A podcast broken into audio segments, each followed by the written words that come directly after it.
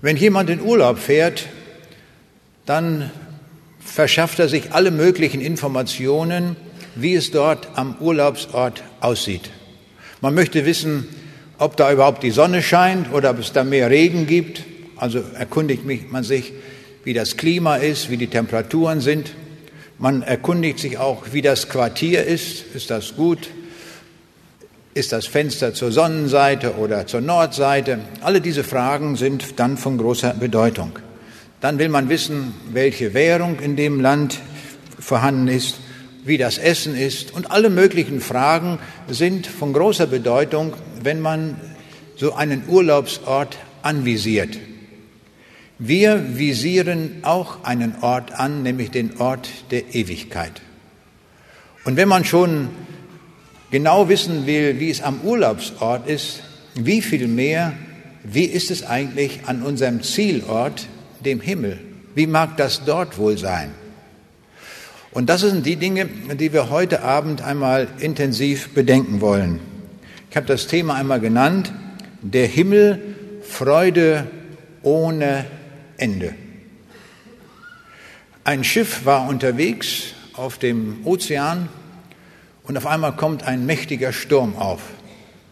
Und die Leute bekamen große Angst wegen dieses starken Sturms. Und dann rannten sie zum Kapitän und haben gesagt, Kapitän, du musst beten, sonst gehen wir hier unter. Da sagt der Kapitän, ich habe schon jahrelang nicht mehr gebetet, ich werde nicht beten. Aber jetzt wurde der Sturm heftiger und das Schiff kam mehr ins Schaukeln und die Leute bekamen immer mehr Angst. Und so bestürmten sie ihn erneut, Kapitän, du musst beten. Dann hat er sich doch überreden lassen und dann hat er folgendes Gebet gesprochen.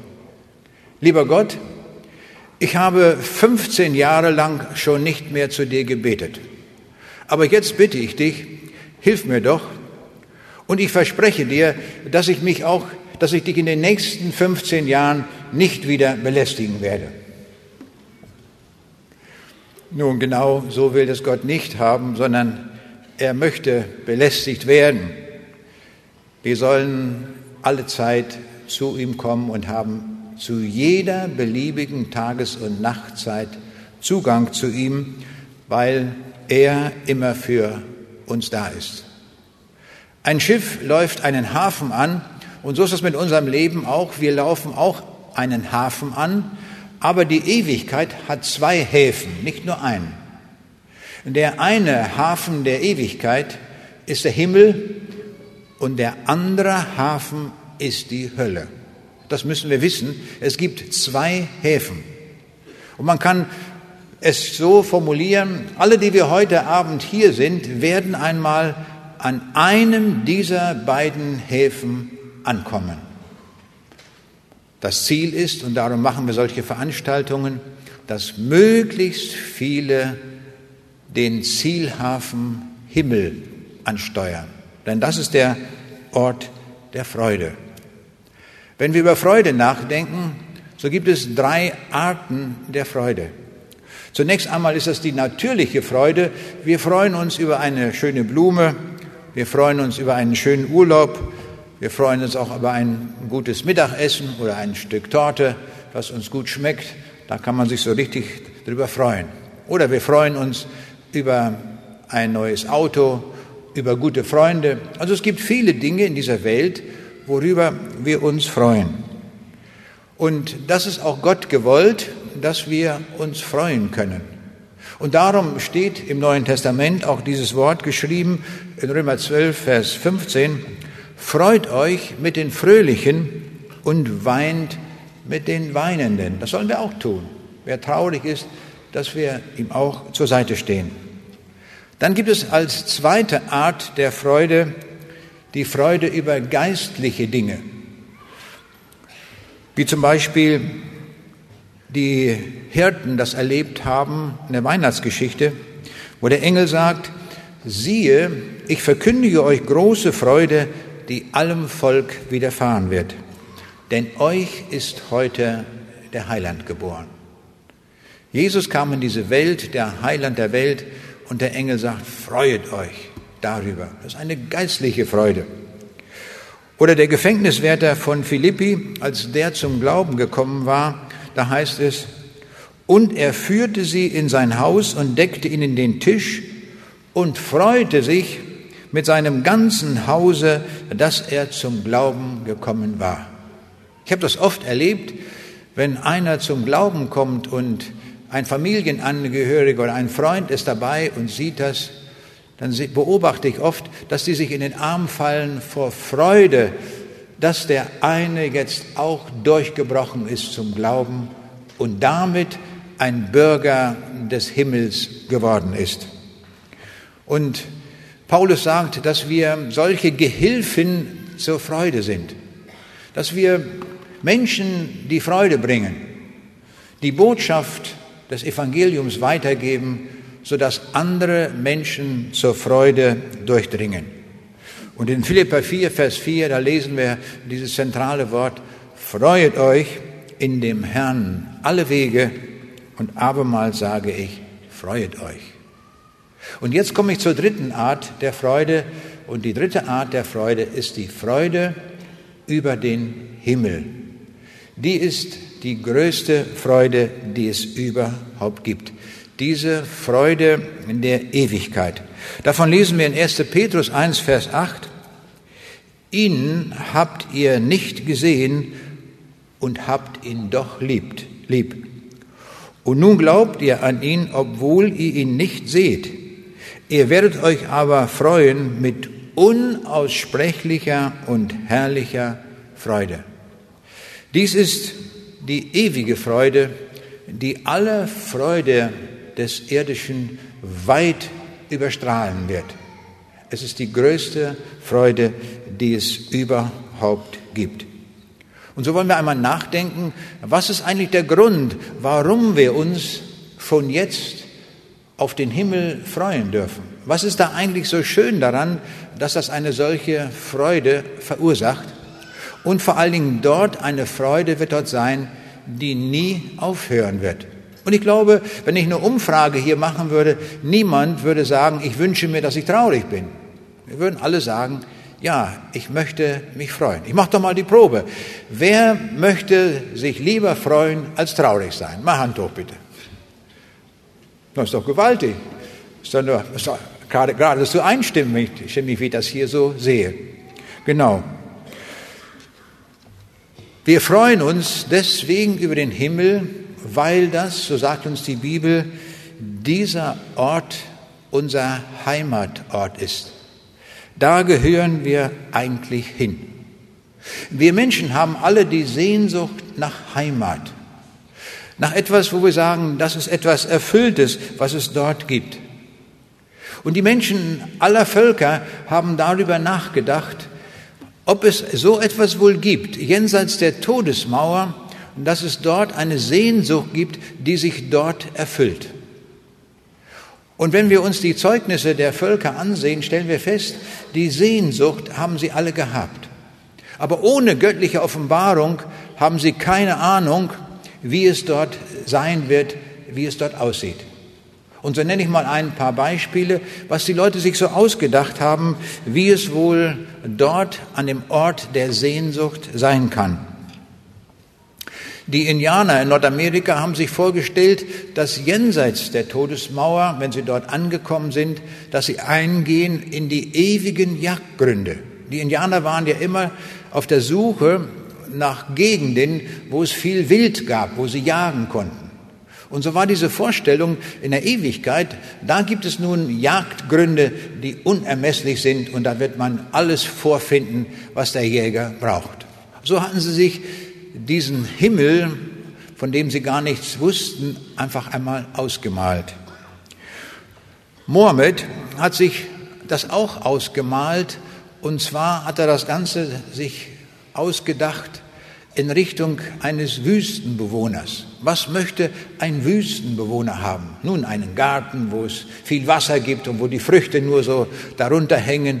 so hat er sich das vorgestellt.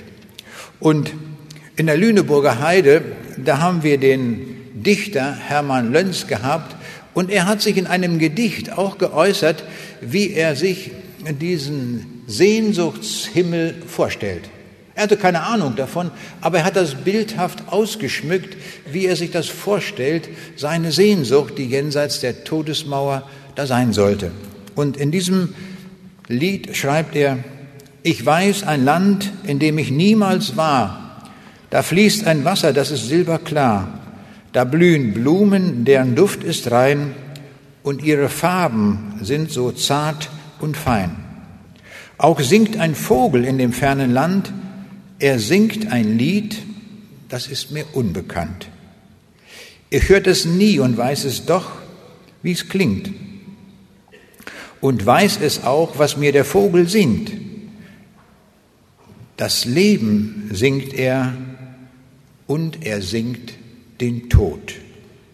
Die höchste Wonne und die tiefste Not, jedwege Lust und jeglich Herzeleid, die Lust der Zeit, das Weh der Ewigkeit. Erreiche ich das ferne, fremde Land, dann blüht das Lebensmahl in meiner Hand. Wenn nicht, dann sank der Vogel nur von Tod, sank mir ein Leben bitter und voll Not. Wir sehen, das sind äußerst unterschiedliche Vorstellungen, die die Menschen haben, wie sie sich den Ort der Ewigkeit vorgestellt haben. Wie kommt es eigentlich, dass alle darüber nachgedacht haben? Die Antwort finden wir auch in der Bibel und Gott sagt uns, er hat die Ewigkeit in unser Herz hineingelegt. Wir haben diese Sehnsucht nach einem schönen Ort in der Ewigkeit. Daran liegt das. Und darum haben sich auch so viele dazu geäußert. Aber wir dringen nicht durch zu dem Ort, sodass wir eine wirkliche Vorstellung haben, wie es dort wirklich sein wird.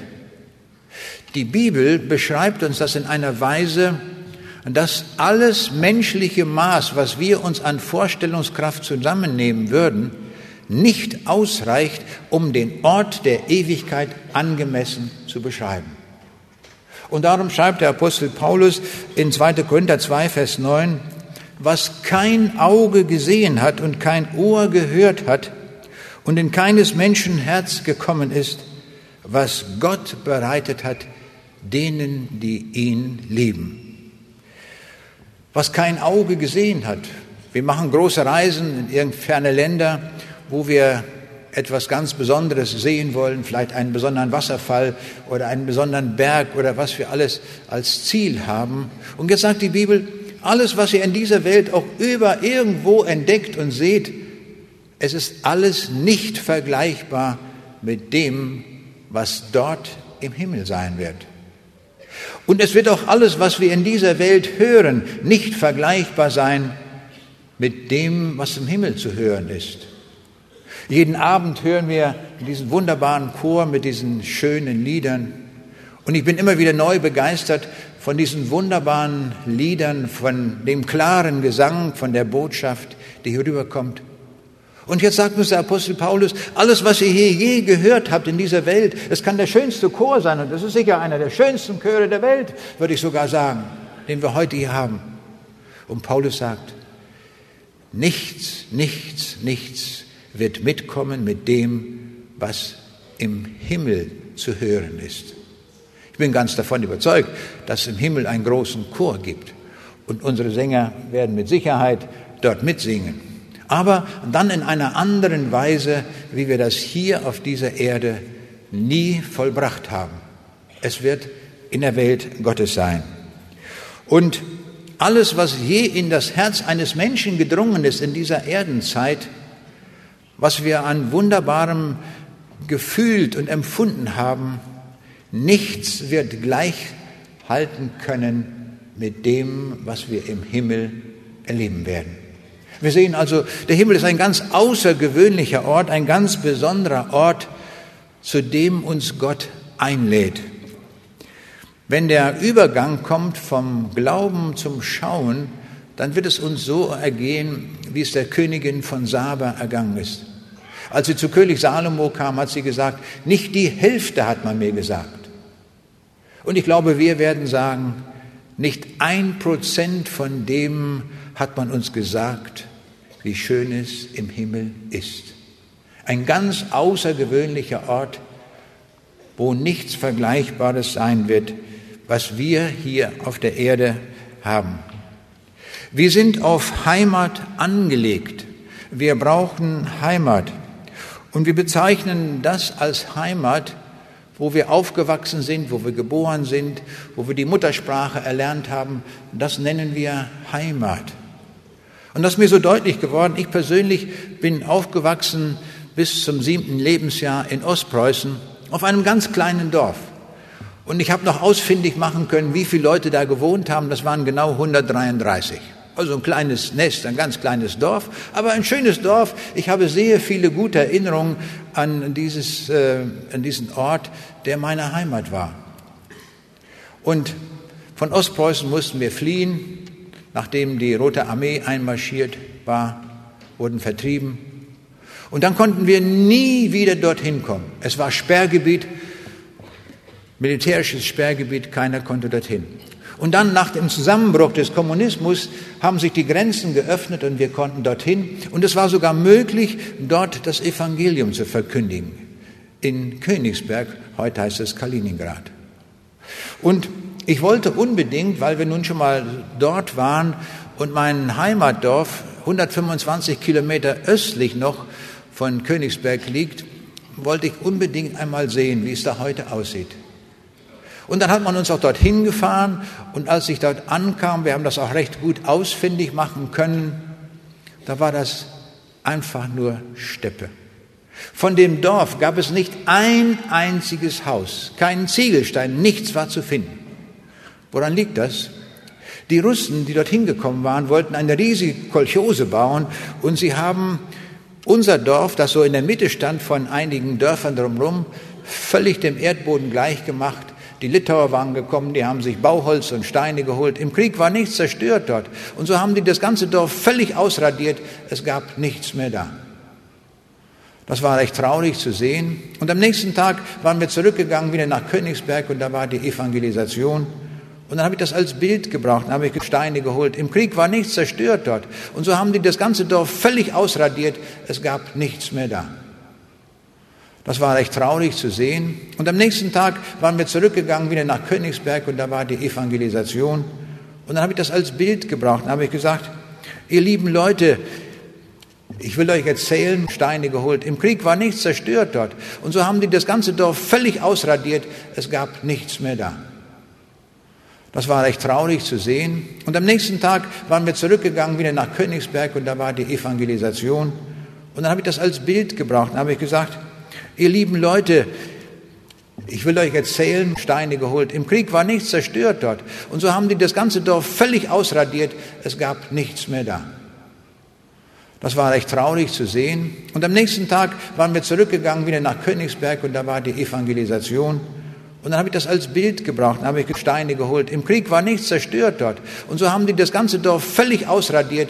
Es gab nichts mehr da. Das war recht traurig zu sehen. Und am nächsten Tag waren wir zurückgegangen wieder nach Königsberg und da war die Evangelisation. Und dann habe ich das als Bild gebraucht. Dann habe ich gesagt, Jesus Christus, der euch ewige Heimat geben will. Macht euch auf den Weg, nehmt das an. Das war nach der Wende damals für die Russen sehr neu, dass sie das gehört haben. Und es kamen in großen Mengen die Leute, Leute dorthin und trafen eine solche Entscheidung für Jesus Christus. Und viele von denen werden wir im Himmel wiedersehen. Großartig, dass Gott uns einlädt zu seinem Himmelreich. Das ist etwas ganz Großartiges, damit wir nicht heimatlos sind. Und das ist etwas ganz Großartiges, wenn wir hier in dieser Welt schon Heimat finden und sagen, das ist mein ewiger Aufenthaltsort, dort will ich ewig bleiben, da wird es mir immer gut gehen. Und da werde ich nie vertrieben. Da habe ich eine ewige Bleibe. Und die Bibel beschreibt uns diesen Ort in mancherlei Weise, sodass wir uns vieles von dem, was den Himmel ausmacht, heute schon vorstellen können. Der Jesus hat die äußere Not der Menschen erkannt und wir lesen das in Matthäus 9, Vers 36. Und da er das Volk sah, jammerte ihn derselben, denn sie waren verschmachtet und zerstreut wie Schafe, die keinen Hirten haben. Und darum war er gekommen, Abhilfe zu schaffen. Und er hat gesagt, in Johannes 10, Vers 10, ich bin gekommen, dass sie das Leben und volle Genüge haben sollen. Das soll jetzt schon gelten. Wenn wir zum Herrn Jesus kommen, dann wird sich das alte Leben verändern und wir gehen eine neue Spur, die Spur mit dem Herrn Jesus. Aber wir sind noch hier auf der Erde. Die vollständige Erfüllung des Lebens wird erst im Himmel sein. Dort wird ein Platz sein, wo wir staunen werden, wie wunderbar der Herr das gestaltet hat. Was dort sein wird, das ist wirklich Lebensqualität. Ein Kritiker hat einmal gesagt, er hätte keine Lust, 10.000 Jahre auf einer Wolke zu sitzen und Harfe zu spielen. Also ich muss sagen, da hätte ich auch keine Lust zu.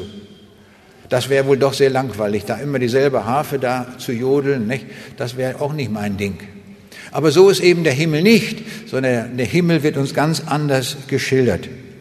Der Himmel wird uns als ein Ort bezeichnet mit Überfluss.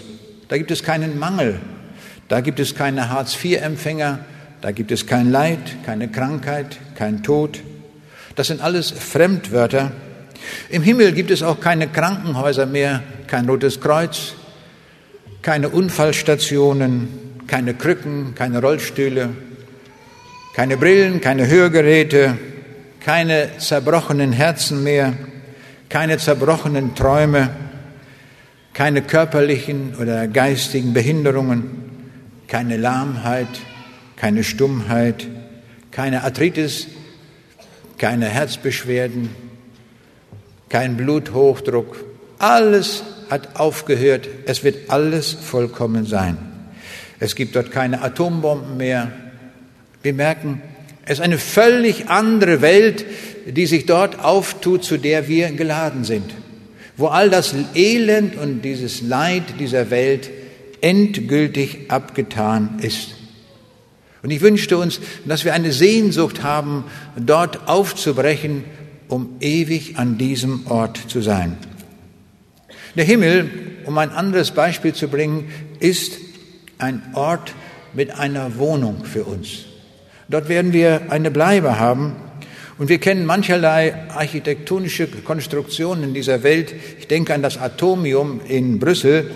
Da hat man ein Bauwerk errichtet nach der, nach der Struktur eines Eisenkristalls, ein gewaltiges Gebäude mit entsprechend vielen Kugeln. Oder denk an die Sydney-Oper, die gestaltet ist wie eine, wie eine geschälte Apfelsine.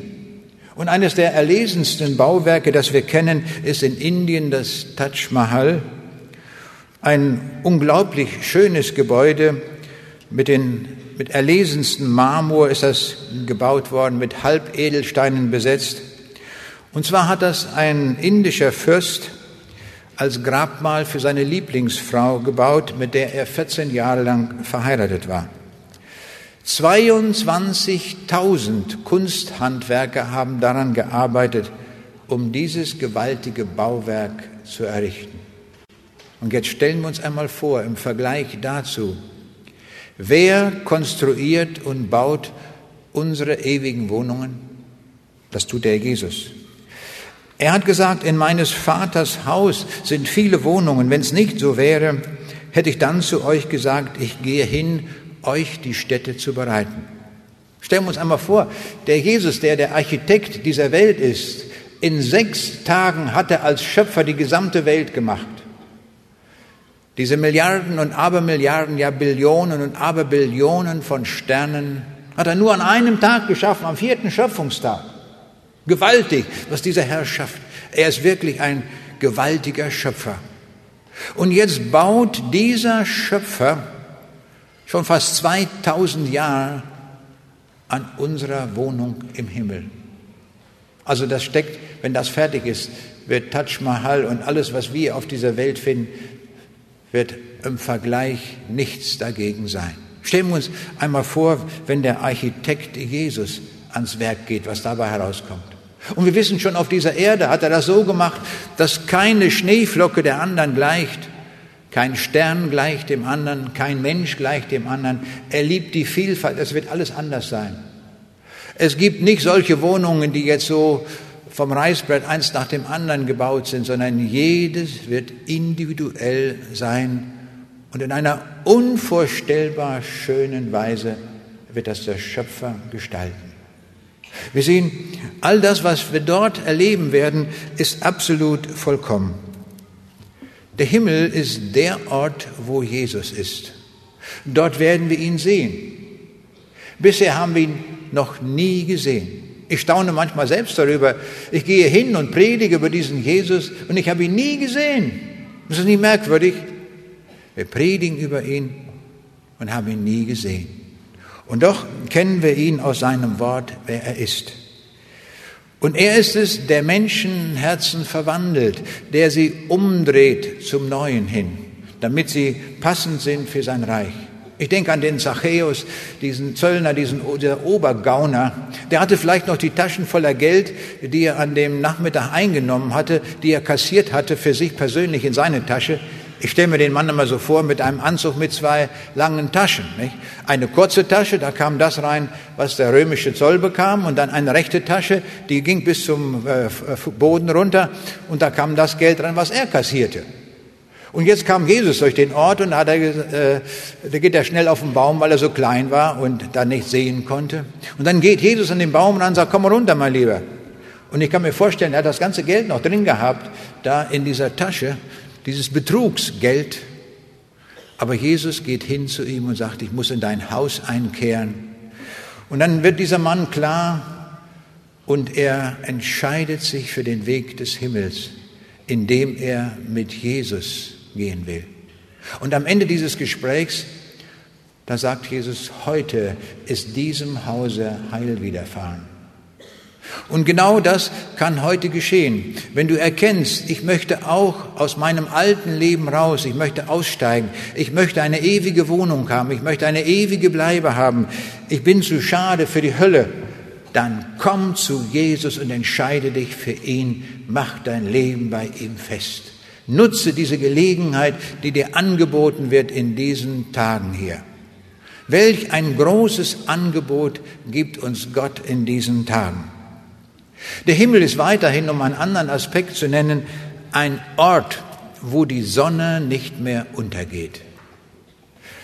Es gab in Europa mal einen Kaiser, das war Karl V. Und er war damals Kaiser des Heiligen Römischen Reiches, deutscher Nation, wie man das nannte. Dazu gehörte auch Spanien und dazu gehörten auch die Besitzungen in Südamerika. Und er kannte noch nicht den Umfang des Globus, und da hat er einfach mal behauptet, in meinem Land geht die Sonne nicht mehr unter. Wenn man mal einen Globus zur Hand nimmt, dann wird man sehen, stimmt nicht. Auch in seinem Land ging die Sonne unter. Aber der Himmel, das wurde mir zum Gleichnis, ist ein Ort, wo die Sonne nicht mehr untergeht. Die Sonne wird ewig scheinen. Aber nicht die Sonne, die Sonne, die hier zuständig ist für Tag und Nacht, sondern es wird Gott selbst sein. Er wird die Leuchte sein und der Jesus ist der Lichtgeber auch der Ewigkeit. Sonnenhungrige fahren an die Strände, wo diese Sonne scheint mit ihren Strahlen man muss die Haut schützen, was weiß ich, mit Lichtfaktor 56 und was es da alles so gibt. Aber dort, in der Ewigkeit, wird die Sonne immer scheinen und niemand bekommt einen Sonnenbrand, weil die milde, ewige Sonne des Herrn Jesus scheinen wird. Und jetzt kommt ein Gedanke, den kriege ich in meinen Kopf nicht untergebracht, weil das so gewaltig ist, was sein wird in seinem Himmel. Das lesen wir in 1. Johannes 3, Vers 2. Meine Lieben, wir sind schon Gottes Kinder. Es ist aber noch nicht offenbar geworden, was wir sein werden. Wir wissen aber, wenn es offenbar wird, werden wir ihm gleich sein. Können wir uns das vorstellen? Ich nicht. Ich komme an eine Grenze, wo ich, wo meine Vorstellungskraft mich verlässt. Wenn ich im Neuen Testament lese, wer der Herr Jesus ist, dass er der Schöpfer aller Dinge ist, dass er durch sein Machtwort ein ganzes Universum ins Dasein rufen kann, Dass er alle Naturgesetze gemacht haben, die wir in der Physik und in der Chemie untersuchen, das ist sein Werk, das sind seine Ideen. Wenn er das Leben geschaffen hat, wenn er sich den Bauplan einer Zelle ausgedacht hat, wenn das alles sein Werk ist. Und dieser Jesus, sagt uns hier die Bibel, im Vergleich zu uns, wir werden ihm gleich sein. Stellen wir uns das mal vor. Wir werden diese Schöpfertätigkeit haben, diese Qualitäten werden wir haben. Wir werden ihm gleich sein. Das ist für mich nicht mehr fassbar. Aber es steht geschrieben, es ist keine menschliche Erfindung, das ist uns offenbart in der Bibel, es wird so sein. Und darum können wir das ganz klar und eindeutig auch so verkündigen, wir werden einmal, wenn wir zu ihm kommen, wenn wir uns hier in diesem Leben für ihn entscheiden, werden wir einmal ihm gleich sein. Dann werden wir Lieder schreiben können, Bachkantaten, alles. Ich bin so unmusikalisch wie wer weiß was. Nicht? Also wenn ich in den Chor gehen würde, die würden mich am dritten Abend rauswerfen, weil ich alles durcheinander bringen würde mit meinem Gesang. Aber dort im Himmel, das weiß ich jetzt schon, da werde ich singen können. Ganz klar. Das sind Fähigkeiten, die der Herr mir geben wird, weil wir ihm gleich sein werden. Das ist ein ganz gewaltiger Gedanke, den es zu bedenken gilt. Der Himmel ist etwas ganz Großartiges, etwas ganz Gewaltiges. Und ich möchte uns die Sehnsucht vermitteln, dass wir uns auf den Weg machen dorthin, dass wir das erleben. Der Himmel ist auch weiterhin ein Ort des Willkommenseins und des Genießens. Und ich werde uns jetzt einen Vers lesen aus der Offenbarung, wo das Wort Himmel gar nicht vorkommt. Und doch ist es ein Wort, das hundertprozentig auf den Himmel uns ausrichtet. Und da lesen wir in Offenbarung 2, Vers 17, wer überwindet, dem will ich geben von dem verborgenen Manna und will ihm geben einen weißen Stein. Auf dem Stein aber steht euer neuer Name geschrieben, welchen niemand kennt, als der ihn empfängt. Hier sind drei Dinge genannt, das verborgene Manna, der weiße Stein und der neue Name. Alles bezieht sich hier auf den Himmel. Schauen wir uns das einmal genauer an. Hier ist die Rede vom verborgenen Manna. Als das Volk Israel in der Wüstenwanderung unterwegs war, da hat Gott das Volk versorgt mit Manna. Und sie konnten überleben, auch in der Wüste. Hier im Himmel gibt es das verborgene Manna. Das heißt, das ist uns überhaupt noch nicht erklärt, was das sein wird. Und ich bin davon überzeugt, es wird nicht Gänseschenkel mit Rotkohl sein oder Eisbein mit Sauerkraut, oder Schwarzwälder Kirschtorte oder sächsischer Sauerbraten oder was man in den verschiedenen Gegenden besonders gern mag. Es wird, mir fehlen die Worte, vielleicht so ein himmlischer Braten sein oder was. Es wird, hier wird gesagt, himmlisches Manna. Es wird eine Speise sein. Sowas haben wir noch nie gegessen. So unglaublich lecker wird das sein. Und da können wir auch viel von essen. Dann wird man nicht die Sorge haben müssen, dass da ein paar Funde zu viel rauskommen oder dass man den Cholesterinspiegel anheben wird dadurch. Oder alles, was wir uns hier vorstellen können, wo eine Bremse eingesetzt ist, dass wir nicht zu viel essen. Dort werden wir genießen in aller Freiheit und es wird uns alles gut tun. Unglaublich, wenn der Jesus uns den Tisch deckt. Und dann kommt noch hinzu, dass er sich schützen wird und uns zu Tisch bitten wird. Ich habe gelesen von dem Sonnenkönig in Frankreich, Ludwig XIV. Er hatte tausend Bedienstete. Stellen wir uns das mal vor, was haben die alles gemacht? So viele Schnürsenkel hatte der doch gar nicht zum Binden und so viele Kleider anzuziehen. Und doch hat er sich tausend Leute gehalten. Und da wurde mir deutlich, der Jesus macht es genau umgekehrt. Er hält sich keinen Hofstaat, sondern er selber dient dort im Himmel. Wir nehmen Platz an der Hochzeitstafel der Ewigkeit und er wird sich schützen und er wird uns bedienen. Also ich komme aus dem Staunen nicht mehr raus, wie es in der Ewigkeit sein wird. Er, der der Herr der Herrlichkeit ist, der der Schöpfer der Welt ist, er müsste sie doch bedienen lassen. Aber genau das tut er nicht. Gewaltig, was dieser Herr dort tut. Wir haben vorhin gehört, was kein Auge gesehen hat und kein Ohr gehört hat. Jetzt können wir hinzusetzen, und was kein Gaumen je geschmeckt hat, werden wir erleben im Himmel.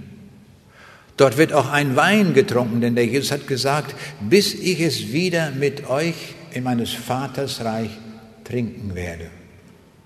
Wir staunen von ein, kommen aus dem Staunen nicht heraus. Dann ist hier die Rede von dem weißen Stein. Und da muss man den Hintergrund kennen aus der Antike. Und da war es so, ein weißer Stein hatte eine große Bedeutung, nämlich bei der Gerichtsverhandlung. Wenn jemand angeklagt wurde, dann fand die Verhandlung statt und wenn der Betreffende schuldig war, bekam er einen schwarzen Stein und wenn er freigesprochen wurde, bekam er einen weißen Stein. Und jetzt merken wir schon, was uns der Jesus damit sagen will. Wir sind, wenn wir zu ihm kommen, freigesprochen von aller Schuld. Wenn wir sie aber nicht bei ihm abladen, dann behalten wir sie, dann bekommen wir den schwarzen Stein. Und der schwarze Stein führt uns in die Hölle. Wir brauchen den weißen Stein. Und den weißen Stein, den bekommen wir bei dem Herrn Jesus.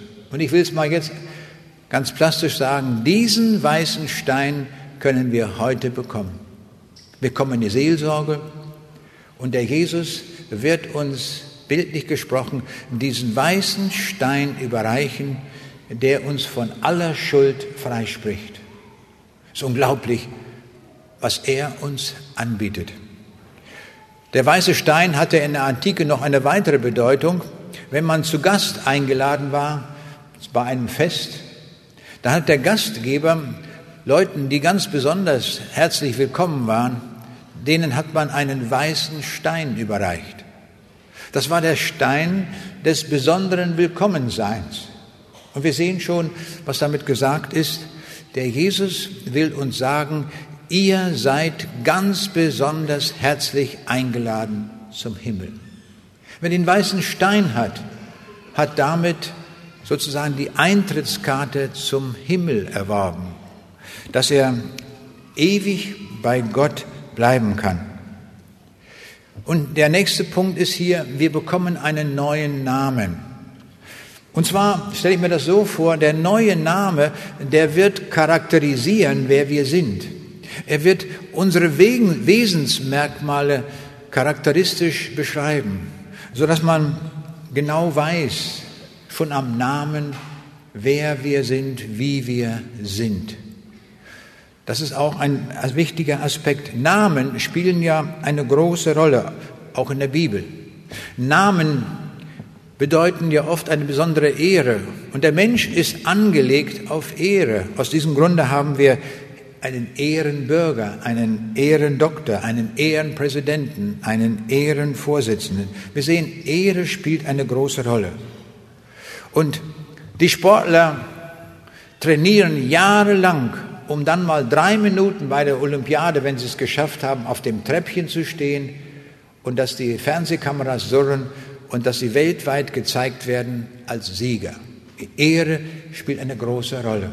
Und da sehen wir auf allen Gebieten dieser Welt, ja sogar die Schönheit kann zur Ehre gereichen und darum wählt man eine Miss Germany und eine Miss World und was weiß ich, da wird die schönste Frau gekürt. Die Schönheit wird auch da zum Maßstab gemacht.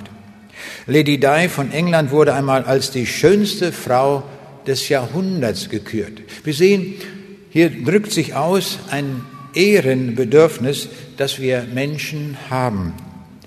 Und wir beobachten das auch bei der Namensgebung der Kaiser und Könige. So hatten wir einen deutschen Kaiser mit dem Namen Otto der Große. Warum nannte er sich nicht Otto der Kleine? Nein, er musste groß sein, der Große. Oder Friedrich der Große, nicht der Kleine. In Braunschweig hatten wir einen Herzog, der hieß Heinrich der Löwe. Warum nicht Heinrich, Heinrich die Ameise? Ameisen sind so nützliche Viecher. Nicht? Immer das Große, warum nicht Heinrich die Mücke oder sowas? August der Starke. Also sowas lieben wir, solche Bezeichnungen. Und dieser Name, den wir im Himmel bekommen, der drückt alle Ehre aus. Das heißt, der Jesus geht dem sogar nach und schenkt uns einen neuen Namen, der uns Ehre gibt, der uns Anerkennung gibt. Wir sehen das auch im Neuen Testament und im Alten Testament, wie durch eine Namensgebung etwas ganz Neues zum Ausdruck gebracht wurde. Aus einem Jakob wurde ein Israel, aus einem Petrus wurde ein Kephas, ein Fels. Wir sehen also hier schon gibt es auch diese Namensumbenennungen. Und das werden wir erleben, wenn wir bei ihm angekommen sind, beim Herrn Jesus Christus. Die Bibel gibt uns viele Hinweise auf den, Bibel, auf den Himmel, sodass wir wissen, wie dieser Ort aussieht, wie er gestaltet ist und dass wir dort wirklich ewige Heimat haben. Wir sind dazu eingeladen, aber wir werden nicht in den Himmel hineingetrieben, sondern der Jesus liebt es, dass wir in freier Entscheidung uns auf den Weg machen und sagen, hier bin ich. Wenn ich das nicht tue, meinen alten Weg weitergehe, dann weiß ich, ich komme an an den falschen Hafen. Das ist die Hölle. Und die Hölle ist genau das Gegenstück vom Himmel. Da wird es furchtbar sein. Eine ewige Flamme wird dort brennen. Ewige Finsternis. Alles wird furchtbar sein. Und darum machen wir solche Veranstaltungen, um möglichst viele Menschen zu gewinnen, dass sie sich aufmachen und den Himmel buchen. Sodass sie dann sagen können, Freut euch, dass eure Namen im Himmel geschrieben sind. Darum geht es. Und das ist heute möglich. Wir können heute zurückbleiben und können das festmachen. Und dann wird unser Name im Himmel eingetragen. Das ist der Wille Jesu gewesen. Das hat er zu seinen Jüngern gesagt. Und geht hinaus in alle Welt und verkündigt diese Botschaft allen Menschen, damit möglichst viele gewonnen werden für das Himmelreich. Und ich freue mich, das überall schon erlebt, das konnte ich überall erleben, in mancherlei Ländern, wie Menschen sich auf den Weg gemacht haben. Ich war in Namibia gewesen und wir hatten Vorträge in einer Schule, dort am Abend, und wir haben jeden Abend eingeladen, Leute, kommt doch, macht euch auf den Weg zu Jesus. Und ich erinnere mich noch an einem Abend, da waren mehrere gekommen und darunter auch eine Frau, die war mir irgendwie aufgefallen, weil sie noch einige Fragen hatte. Und am letzten Tag der Veranstaltung, das war am Sonntag, da hatten wir einen Gottesdienst, da kommt diese Frau auf mich zu und sie sagt, ich will Ihnen mal etwas sagen. Ich habe schon viel über den Glauben gehört, aber Sie haben mir den Himmel gebracht. Boah, dachte ich, das werde ich wohl nie vergessen in meinem Leben, dass ich den Himmel gebracht habe. Ich muss gleich ergänzend sagen, ich kann keinen Himmel bringen. Das kann nur der Herr Jesus. Aber sie hatte das angenommen, was verkündigt ist, und der Jesus hatte ihr den Himmel gegeben. Und dadurch war sie gerettet und dadurch hat sie sich so gefreut und damit hat sie das so zum Ausdruck gebracht. Es ist so wunderbar zu sehen, wenn Menschen überall sich auf den Weg machen zu Jesus. Wir waren unterwegs gewesen in Weißrussland und hatten dort Vorträge hauptsächlich in der Hauptstadt Minsk. Und dann kamen die Brüder auf mich zu und sagten, ähm, ob nicht die Möglichkeit bestände, auch noch einige Vorträge in Pinsk zu halten. Also die, der Name ist fast gleich, aber nur ein paar hundert Kilometer weiter entfernt von Minsk. Und ich habe gesagt, gut, wenn ihr uns hinbringt, dann werden wir auch nach Pinsk gehen und dort auch Vorträge halten. Und so geschah es dann. Äh, wir wurden dann mit dem Auto dorthin gefahren und wir kommen nach Pinsk an und dann hatten wir eine Einladung, in einer Schule zu sprechen. Und das haben wir sehr gerne wahrgenommen. Und der Rektor dieser Schule hat alle Kinder in, eine, in die große Aula zusammengeholt und dann konnten wir dort die Vorträge halten. Und am Ende des Vortrags kommt der Rektor dieser Schule auf mich zu und sagt, sagen Sie mal, können Sie diesen Vortrag auch mal für die Lehrer halten? Und er sagt, ich werde alle Lehrer der Schule zusammenholen, dann können wir uns heute Nachmittag um 14 Uhr in einem Saal treffen und dann können Sie doch den Vortrag nochmal machen. Das ist doch kein Problem, wir haben Zeit, machen wir gerne. und er holte alle Lehrer zusammen und dann haben wir dort den Vortrag für die Lehrer gemacht. Und mir war aufgefallen, dieser Rektor hatte sehr viele Fragen gestellt. Er war sehr motiviert, er wollte das alles wissen, worum es da ging. Und dann, wie das immer so üblich ist, dann gingen wir mit ihm in sein Zimmer, in sein Dienstzimmer und auf dem Weg dorthin sagte er mir etwas Merkwürdiges. Er sagte, wissen Sie, wenn ich jemals zum Glauben kommen würde, also mit allen Konjunktiven versehen, wenn, wenn, wenn, dann, sagte er, dann haben mir Ihre Bücher in russischer Sprache dabei geholfen. Oh, ich sage, wo haben Sie die denn her? Wie kommen die hier die Bücher hin? Da erzählt er mir, ja, Sie waren in Deutschland gewesen, Sie hatten einen Austausch mit einer deutschen Schule in der Stadt Altena, nicht Altona, sondern Altena in Westfalen. Und äh, da hat man ihm bei der Gastfamilie mehrere Bücher in Russisch gegeben. Und er sagt, die habe ich gelesen und ja, dadurch bin ich etwas informiert. Und dann gingen wir weiter und irgendwann waren wir in seinem Dienstzimmer und dann sagte ich plötzlich zu ihm, da hat er gar nicht mitgerechnet, ich sage, wissen Sie, von Ihnen steht schon im Neuen Testament geschrieben. da war er ganz erstaunt. Von mir im Neuen Testament, ist ein altes Buch. Wieso stehe ich da drin? War ja auch berechtigt, diese Frage. Ja, aber ich sage doch, ich, ich habe den Eindruck, da stehen Sie schon drin. Und ich will Ihnen das erklären, sage ich. Wissen Sie, ich sage, da kam einmal ein Mann zu Jesus und Jesus hat diesem Mann auch einige Fragen gestellt und er konnte die gut beantworten.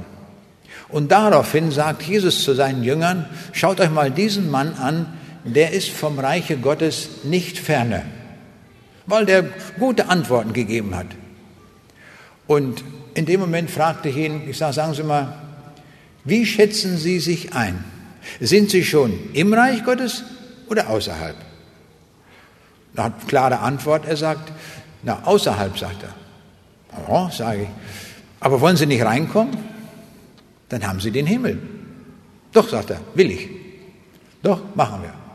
Wunderbar. Mein Übersetzer, ich war da war dabei, da habe ich meine Bibel aufgeschlagen und wir haben einige grundlegende Verse gelesen, die uns zeigen, wie wir in den Himmel kommen durch den Herrn Jesus. Dann haben wir das erklärt und dann haben wir im Gebet das festgemacht. Und dann geschah das so in seinem Dienstzimmer und dann plötzlich merkte ich, wie eine Freude, eine Strahlung über sein Gesicht ging, dass er wusste, er ist jetzt ein Bürger des Himmels geworden. Wunderbar, wenn man das so erlebt, solche Situationen. Und dann zum Abschied sagte er, passen Sie mal auf, ich gebe Ihnen noch mal eine Telefonnummer mit, nämlich von der Familie, wo wir damals in Altena äh, übernachtet haben. Und äh, die Gastgeberin wird sich sicher freuen, wenn Sie einen Gruß bestellen von mir hier aus Pinsk. Der hieß Viktor. Naja, Viktor heißen sie ja alle fast dort, nicht? aber äh, er hat mir auch den Nachnamen gegeben, den ich dann auch aufgeschrieben habe.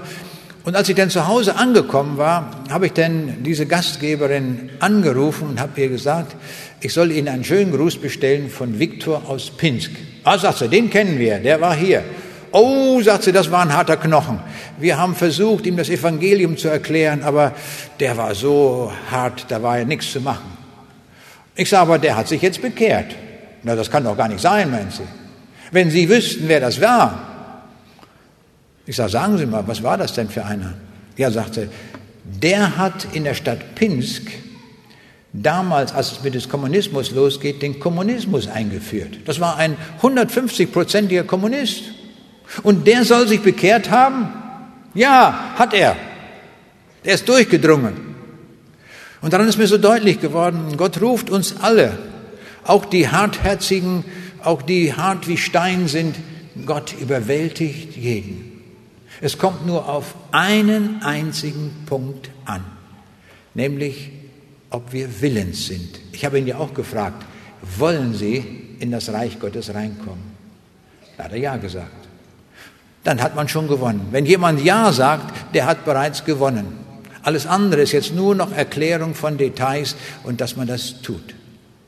Und das wünschte ich mir, dass heute Abend viele das so formulieren, sagen, ja, ich habe es jetzt verstanden, dieser Ort des Himmels, Das ist ja ein wunderbarer Ort. Da möchte ich auch mal meine Ewigkeit zubringen. Ich habe keine Lust, ewig in der Finsternis zu sein, an dem Ort von Schmach und Schande. Es gibt nur die beiden Orte. Ich mache mich heute auf zum Himmel, zu Jesus. Das ist mein klarer Entschluss. Und jeder, der das sagt, der hat schon gewonnen, möchte ich sagen. Wer das so entscheidet, der kommt jetzt gleich in die Seelsorge. Wir haben dort den Raum mit dem großen roten Punkt, da gehe ich gleich hin. Dort können wir uns versammeln. Und alle, die sagen, ja, ich möchte einmal auch am Ort des Himmels sein. Ich suche einen Ort der ewigen Heimat, wo ich immer bleiben kann,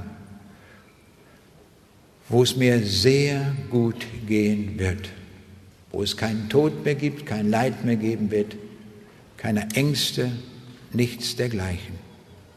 Wer sich dorthin aufmachen will, den lade ich jetzt ein. Sehr, sehr herzlich. Es können schon Kinder kommen, weil der Jesus gesagt hat, er liebt die Kinder. Die können kommen. Die Kinder sind besonders präpariert für den Himmel, weil der Jesus ihnen das schenken will. Der Jesus ruft die jungen Leute, die vielleicht schon 78 Mal in einer Jugendstunde waren und sich noch nie bekehrt haben. Ich kann das manchmal nicht fassen. Man hat das alles so oft gehört und hat das nicht festgemacht. Heute ist Gelegenheit. Komm. Und egal in welchem Alter du bist, komm. Aber verpasse diese Gelegenheit nicht, dieses Angebot, das der Herr dir heute macht, dass du heute die ganze Ewigkeit für dich gewinnen kannst. Der Jesus will dich reich beschenken. Nimm das wahr und komme. Und ich erlebe immer wieder, es gibt Leute, die sagen, ja, ich habe schon so viel gehört, das kenne ich alles, ich habe aber nicht die Gewissheit, dass ich in den Himmel komme. Und das sagen mir oft Christen, die sagen, ich bin Christ, aber ich habe nicht die Gewissheit. Und die lade ich auch ein. Wenn jemand sagt, ich bin nicht gewiss, wenn ich jetzt in dieser Nacht sterben werde, würde, dass ich dann im Himmel bin, dann kommen wir doch, dass wir das ganz gewiss machen sodass wir mit großer Freude leben können und sagen, ja, ich habe den Himmel gebucht. Und ich lade auch solche ein, die vielleicht sagen, ich war irgendwann mal dabei gewesen und bin dann aber doch durch irgendwelche Lebensumstände davon abgekommen und bin nicht mehr in der Spur Jesu. Ich möchte wieder zurück, ich möchte einschalten wieder und mit diesem Herrn gehen. Es lohnt sich, diesen Schritt zu tun. Lassen wir uns einladen zu diesem Schritt. Mit einem solchen Schritt fängt das immer an. Der Jesus selbst ruft dich und lädt dich ein und sagt, komm, hier, heute und jetzt. Der Herr segne dich. Amen.